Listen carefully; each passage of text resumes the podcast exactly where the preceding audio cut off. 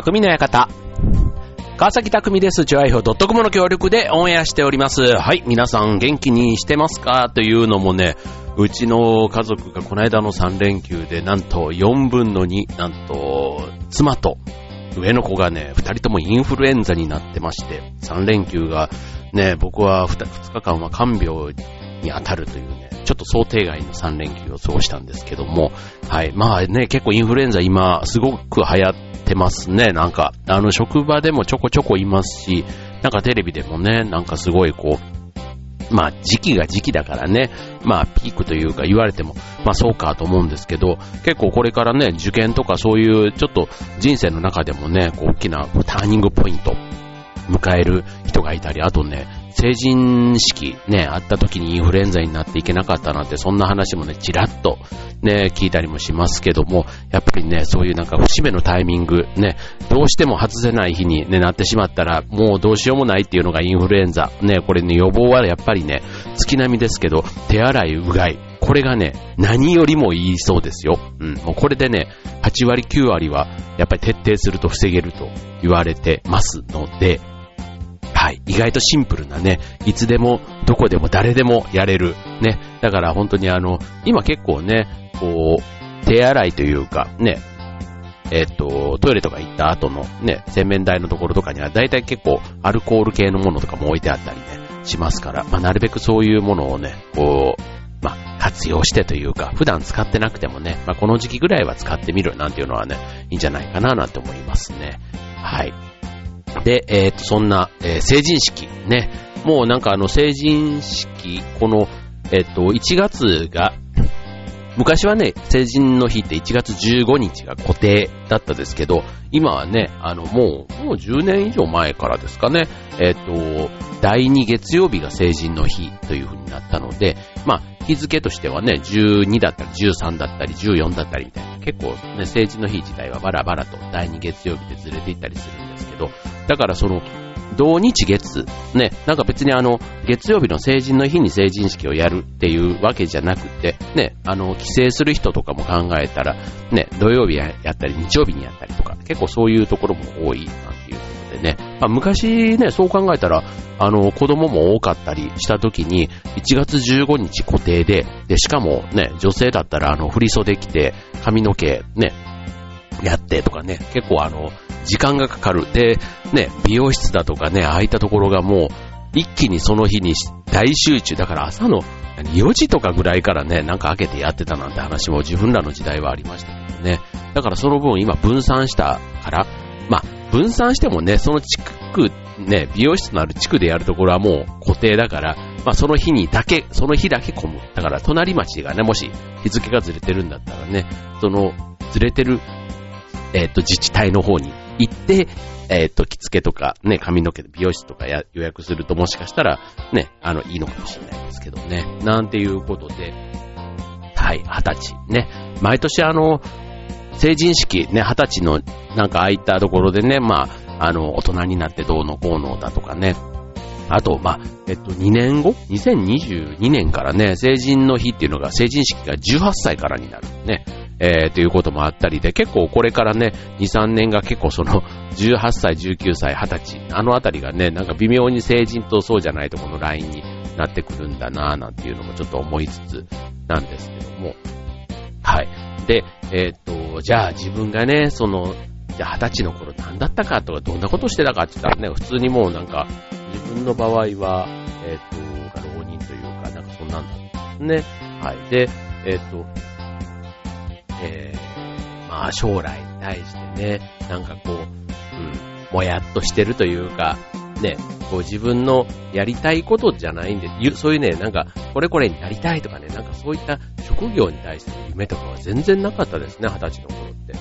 ただ、なんか漠然と、本当にね、えっ、と、ね、だから今考えたら、なんか大学に行くのもね、こうすごくこう、一個一個という夢というかキャリアというかね、ああいうことをね、学生のうちから結構ね、考えさせてくれる学校が多いなんて言いますけど、まあ自分たちの頃なんてね、とりあえずなんか、いい大学に入って、いい会社に入るみたいなのが、なんとなくまだね、残ってた時代でしたね。だから、あのうん、とりあえず、とりあえず大学に入ってから考えようみたいな。将来のことはね。まあ、それはそれでね、僕はね、良かったなって思うんですけど、ね、あんまりこう、きっちりきっちり考えてね、あの、まあ、やるのは大人になるとね、それがいいと思いましたけど、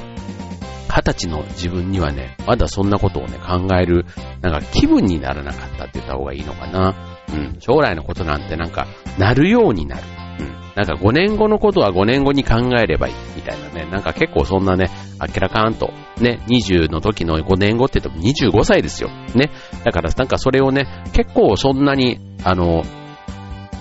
うん、あっという間にね、25歳なんてなっちゃうんですけど、なんか随分、まだまだね、5年後でしょみたいな感じでね、構えてたなぁなんていう思いますけどね。そう考えたらね、やっぱりね、5年ってね、40歳から45歳の5年とかね、あっという間にもう、もうなんか瞬きとまでは言わないですけど、うん。あの、怒涛のように過ぎ去っていきますから、そう、そう考えるとね、やっぱり、ね20、20歳のね、なんかそういう節目の時にそういうことを考えるなんてとってもいい機会なのかななんて思いますね。はい。ということで、ちょっとそんな成人の日からの話でしたけども、あの、そう。で、ちょっとね、今日ね、えっ、と、テーマ、何にしようかなと思ったんですが、えっ、と、テーマ、えっ、と、人の目が気になるっていうね、ちょっとそういう、えー、テーマでいこうかなと思うんですけども、うんと、まあ、二十歳ね、例えばあの、よく犯罪を犯すとね、こう、えっ、ー、と、二十歳過ぎると名前も出るなんていうのはね、もう昔から言われて、ね、今もそうですけども、こう、ね、こう周りの目が気になる。ね、あとはその犯罪を犯すと自分だけじゃなくて家族にも迷惑がかかったりとか、ね、なんかその人目が気になるみたいなとこって、まあ、それぞれの世代でね、例えば高校、中学生でも高校生でもね、周りの目が気になるなんていうのはね、それぞれの時期にあったりするもんですけども、まあ、二十歳過ぎてね、次大人になっていくと大人として見られるみたいなところがね、また人の目が気になるなんていうのがあって、で、結果、やっぱり良くないのが、結果として、まあ、それを、そこをね、気にしすぎて、ある程度気にするのはね、僕はね、いい意味の緊張感だからいいかなと思う。ども、はい、気にしすぎると良くないというところで、はい、えー、テーマ、えー、周りを気にしすぎると、うんと、うん、と辛いので、えー、それを、うん、どう解消するか、なんかちょっと漠然としてますけど、今日そんなテーマでお届けしたいと思います。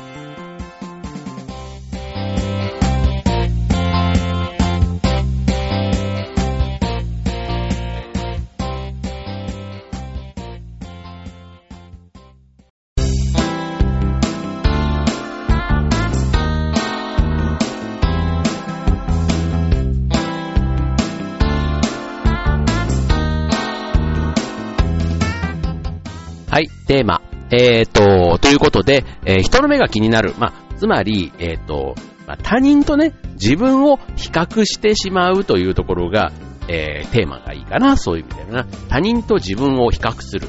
ね、なんか比較する、うん、テーマで言うとちょっとなんか変な、変な、なんですけど、あの、まあ、結構ね、こう、他人と自分をこう比較するときって、こう、やっぱり自分の足りないとこ、不足していることにね、目が向いて、こう自己嫌悪だとか、ああ、自分はダメだなとか、なんか自己否定みたいなね、なんかそういったことにこう陥りがちなところで、まあそうすると結果的にね、自信が持てなくなったり、なんかするときにもね、失敗するんじゃないかとかって苦痛になってしまうというところで、えー、まあそのね、えー、そんなところが結局今度相手から言うと、なんか自信のなさが他人に見透かされるんじゃないかとかね、なんかそういったところで、えー、っと、結局なんか人と自分を比較してしま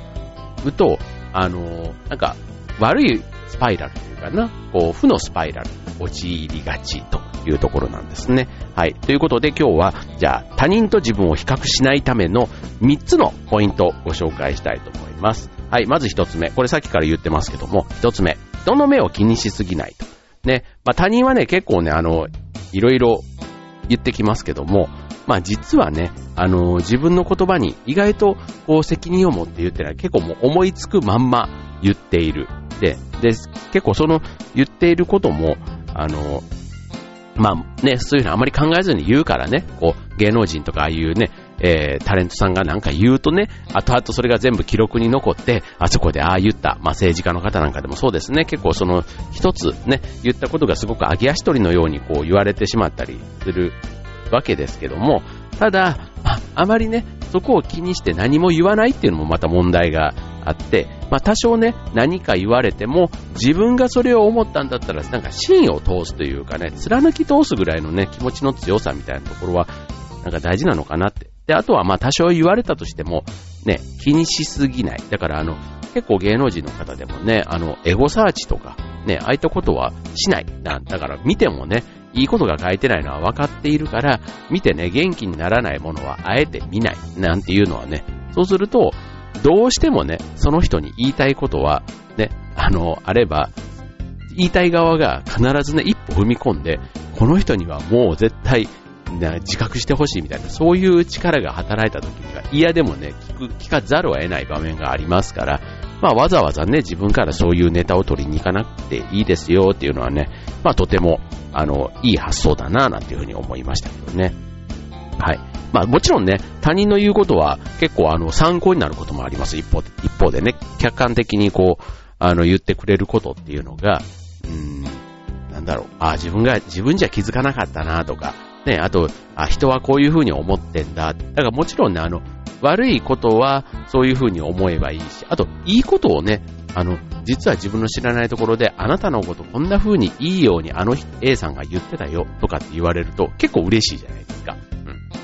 うんね、例えば自分の上司が自分のいないところで、あの、誰、なんか違う人にね、あいつ最近すごくや、頑張ってるよな、みたいな話を言ってたよ、なんていうふうに聞くと、あ、なんか、あ、ね、それはすごくあの、本心で言ってくれてるような感じがして、ね、っていうのもあるように、まあ結局ね、あの、まあ悪いことだったら、に関しては人は人、自分は自分ぐらいの割り切りが大事だろうし、あとはね、こう、何が幸せかみたいなところは、まあ自分が最後はね、決めるというところだから、まあ、あの、人とね、こう、人の目が気になった時には、まあ人は人、自分は自分。あとは、えー、意外と、えー、人はね、自分のことなんか気にしてないっていうのがね、僕結構、あの、最近気に入っている感じですね。なんかこう、人が自分のことをこう思ってるんじゃないかとかってね、思った時に、なんかね、よく見見てもらいたいとかね、あの、逆に悪く思われたくないみたいなことで、ね、なりがちなんですけど、やいやいや、全然ね、そんなね、あの、俺ごときのことなんか誰もね、気にしてないわって思ったらね、なんか意外と気が楽になりますよ。はい。で、えー、続いては、じゃあ二つ目は次のコーナーで。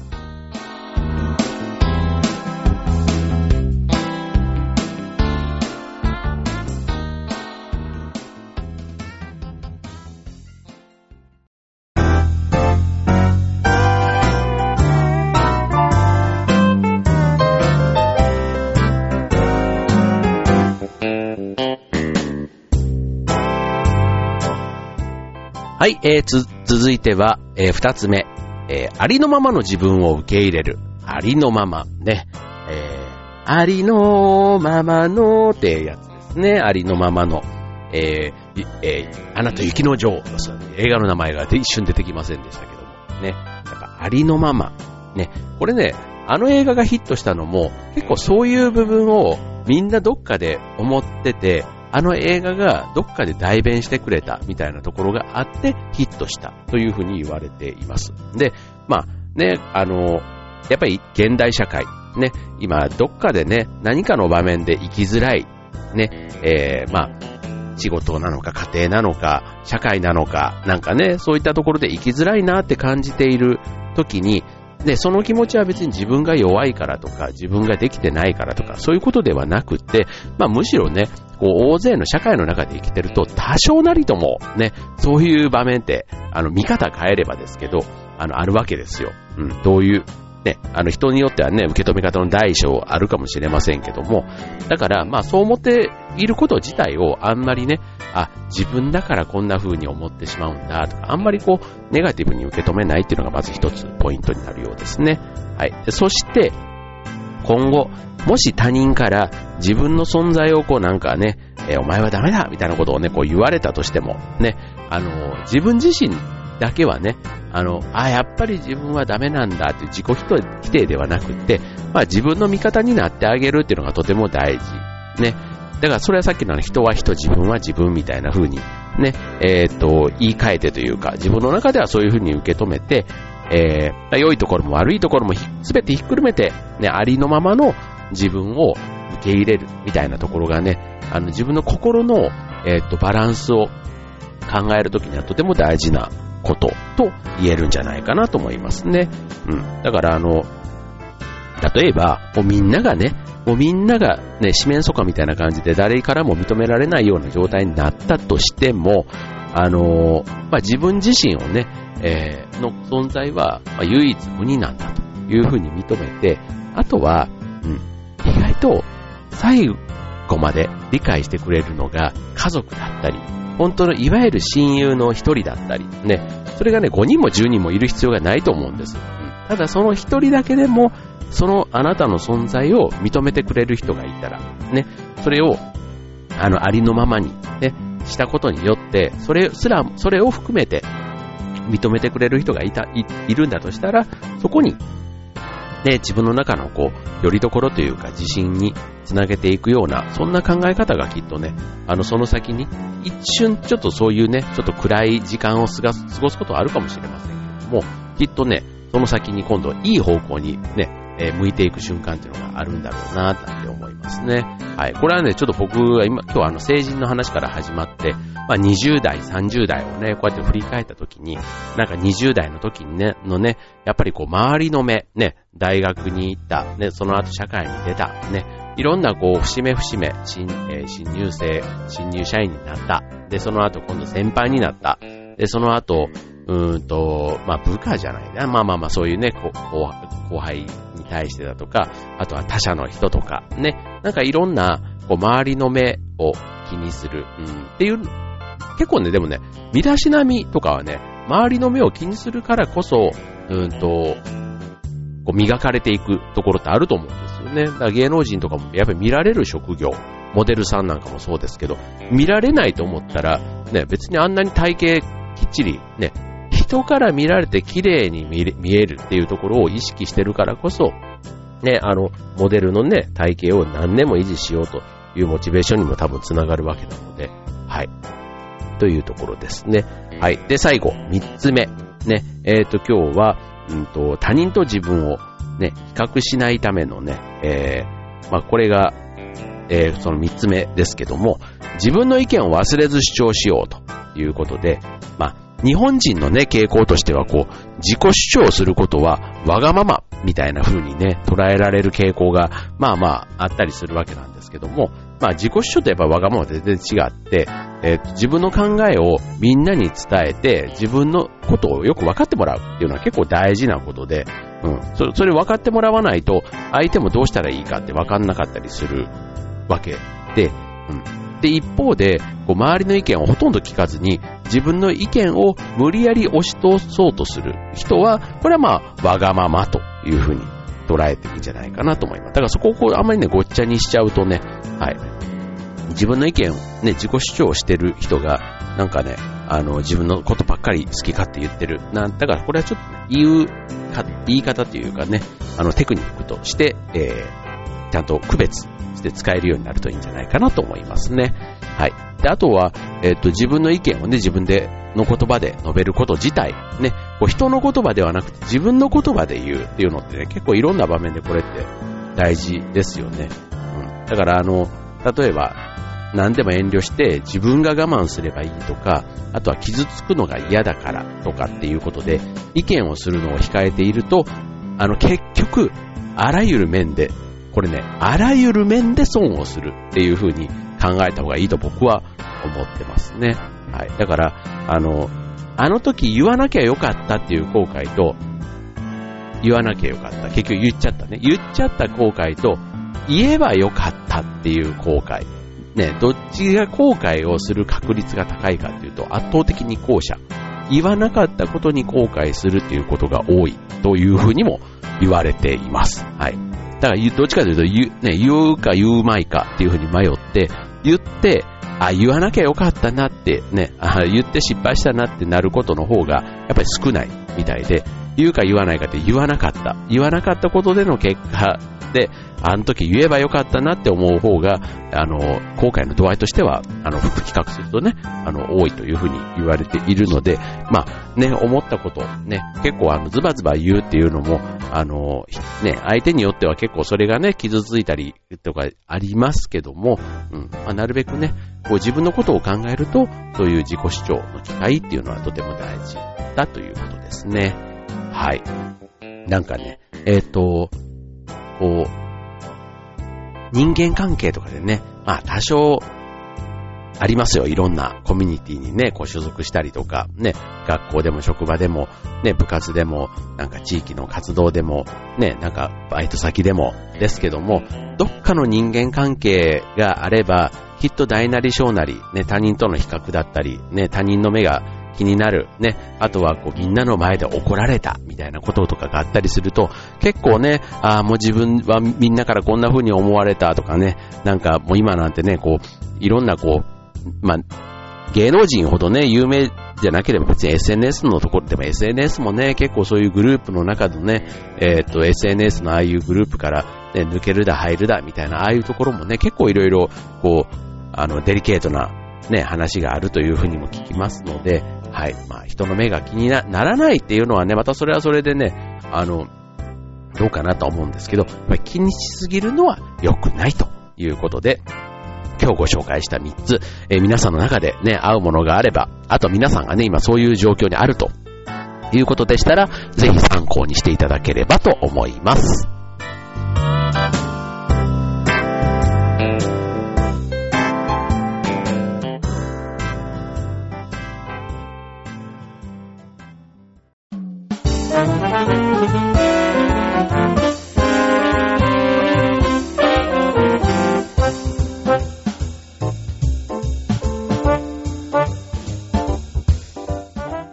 いえー、ということで、今週の匠の館、えっ、ー、と、他人の目が気になる方